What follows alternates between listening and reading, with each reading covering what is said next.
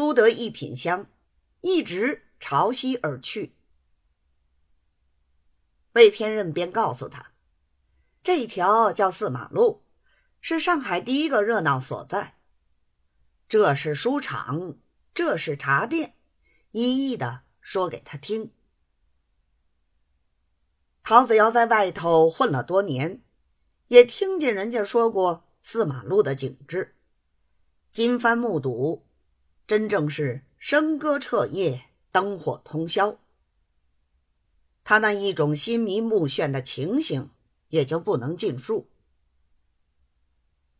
魏偏任是聪明不过的人，道言便知分晓。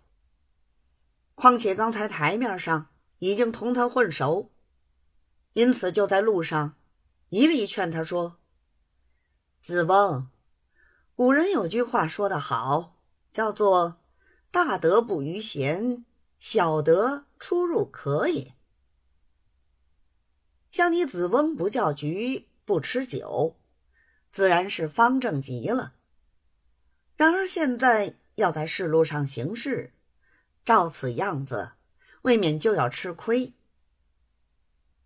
陶子尧听了，不生诧异，一定要请教。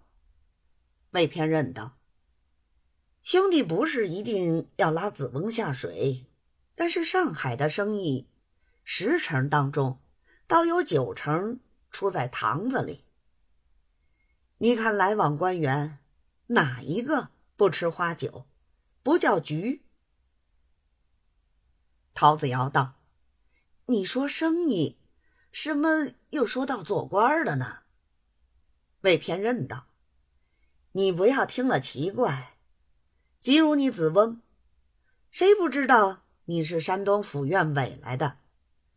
你子翁明明是个官然而办的是机器。”请问这样机器那样机器，哪一项不是生意呢？要办机器，就要找到洋行。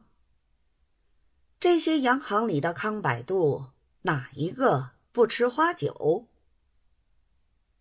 非但他请你，还得你请他。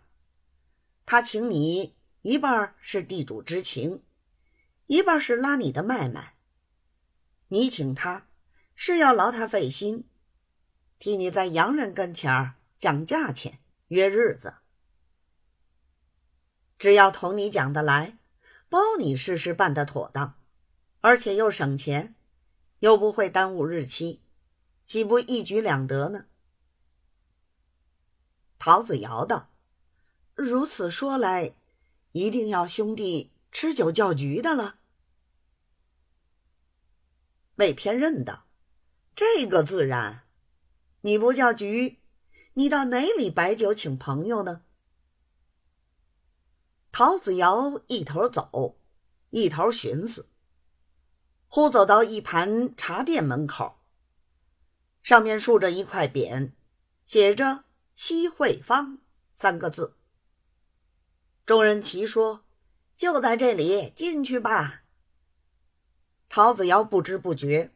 便跟了进去。究竟魏偏任是何等样人？陶子尧曾否破戒？且听下回分解。